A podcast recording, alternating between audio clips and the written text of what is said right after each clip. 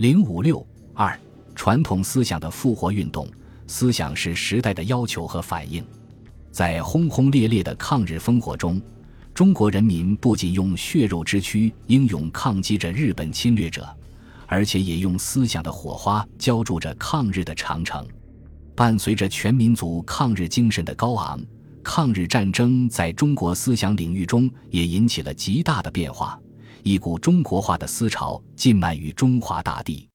各种政治势力都从民族生存、抗战精神的发扬角度出发，结合自身政治理念，高唱中国化的旋律。所不同的是，国统区的中国化现象更多的是表现为对中国传统思想文化进行重新整理和认识，其所谓的新瓶装旧醋或旧瓶装新酒的方式和过程。并在此基础上构架自己的哲学思想体系，特别是抗战后期，一些素有“先天下之忧而忧，后天下之乐而乐”、国家兴亡、匹夫有责胸怀和志向的知识分子，在艰难环境下探究国家民族复兴之路的活动也达到了高潮。一时以西南地区为中心的哲学思想运动，在国统区进行的有声有色。并由思想领域向其他领域渗透，因其主流话语与原创活动都与中国传统思想文化有关，或者说是中国传统思想文化基础上的再创新与发展，所以姑且将这一思想运动称之为传统思想复活运动。当然，这一哲学思想活动也是自五四以来探讨中国文化现代性与传统性结合活动的继续和深化。抗战时期，特别是抗战后期，国统区传统思想复活运动成就显著。除国民党官方系统的思想体系外，较成熟和影响力较大的有代表性的思想体系有熊十力的新唯识论、冯友兰的心理学、贺林的新心学和金岳霖的新道学等等。这些思想体系最大的特征是站在民族主义的立场上。从中华民族生存和复兴的角度出发，重新解构中国传统思想文化，并在此基础上确立符合时代特征的新的思想体系。熊十力原名纪志，生衡定中，后改名十力，号子真，湖北黄冈人，一八八五年出生。他被认为是二十世纪中国最具有原创性的哲学思想家，是现代新儒学思潮的哲学奠基人。抗战时期，颠沛流离来到四川的熊十力，凭着对国家、民族、人民和传统文化执着的爱，自甘寂寞，将其满腔真情都倾注在中华文化的存亡绝续之上。他认为，一个民族要生存下去，必须要有自己的哲学文化。为此，从一九四三年起，他开始投入更多的精力研究儒家学说。勉励著书讲学，并写成《读经是要》等关于儒学的著作。他对胡适等人全盘西化的主张多有批判，但又不沉迷于圣贤经典之中，而是对传统儒学做较彻底的反思，并吞纳百家，融铸如佛，独创了一丝变缜密的中国化的哲学。一九四四年，熊十力的《新唯识论》于体文本出版。标志着熊十力新唯识论哲学思想体系的完全成熟。在哲学本体论上，熊十力接受了佛教唯识宗的万法唯识的主观唯心主义思想，认为识或本心乃宇宙之本体，万化之根源。正如他解释为何以心唯识论命名其哲学思想体系代表作时所说：“识者，心之一名；唯者，显其特殊，即万化之源。”而名以本心是最特殊，心论究万殊而归一本，要在反之此心，是故以为实彰明。在此基础上，熊十力建立了核心为本体与现象、本体与功用是不能分裂成两片的本体论。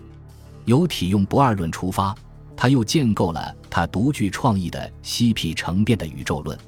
西辟之说源于《周易》。熊十力借用于自己的哲学中，西辟即是心物，西即凝敛而成物，故于西执名为物；辟恒开发而不失其本体之见，故于辟执名为心。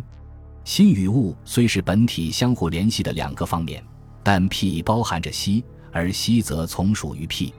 息是物，辟是心，此心既是宇宙之心，也是个体之心。在认识论上，他提出了性量分殊的观点。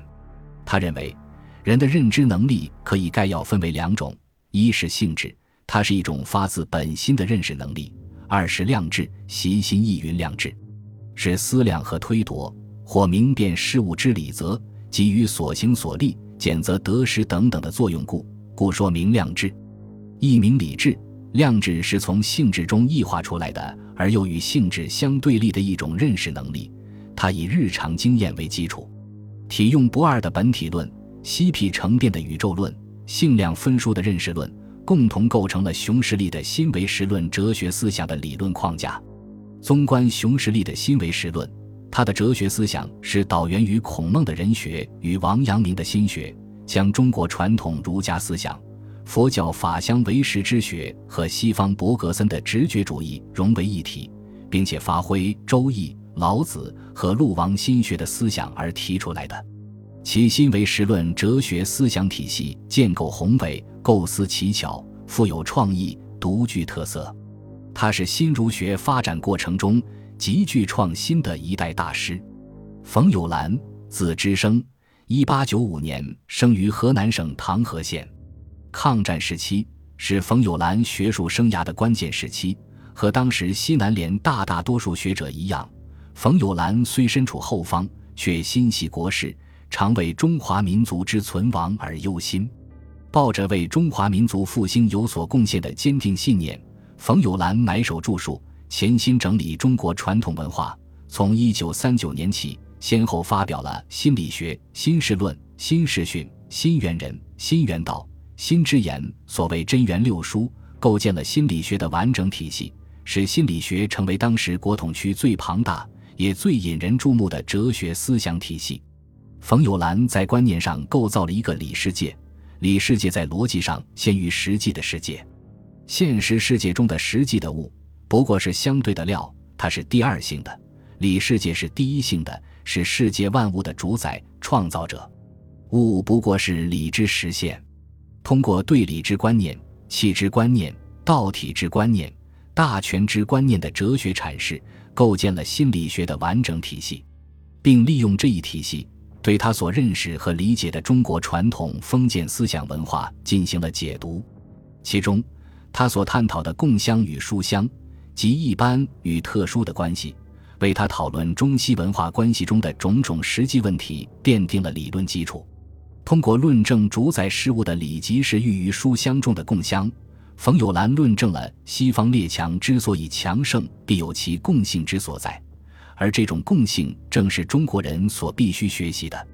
在此理论前提下，冯友兰的新世论又进一步从社会类型的角度对中西文化的异同与归趋进行了论述。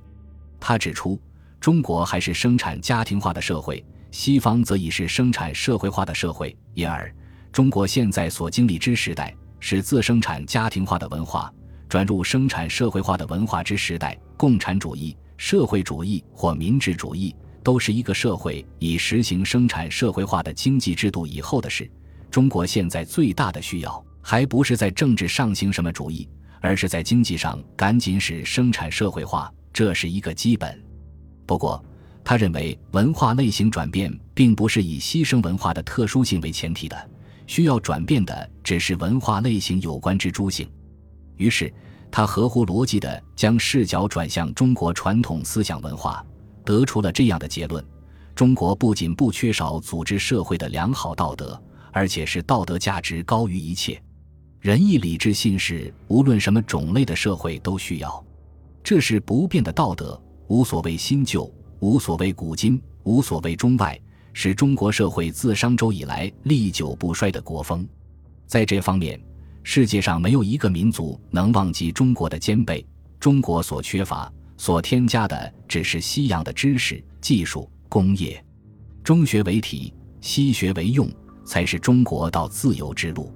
这样，冯友兰又陷入到了清末洋务派中学为体，西学为用的窠臼。为了论证中国的道德不仅值得中国人珍视，而且具有世界意义，冯友兰在《新猿人》中提出了他的人生境界理论。他从人生观的角度，将人生分为依次上升的四种境界，即自然境界、功利境界、道德境界、天地境界。在天地境界中，人是圣人，合理世界合而为一。新世训和新原道，又进一步从文道、行道的角度，对天地境界的完美至上做了说明和补充。由上述内容不难看出。冯友兰自觉地把自己的哲学体系称为心理学，不言而喻，就是自觉地以程朱理学为自己的直接先驱，而且声明不是照着讲，而是接着讲，即以继承为基础，以改造发展中国传统哲学为骨笛。换言之，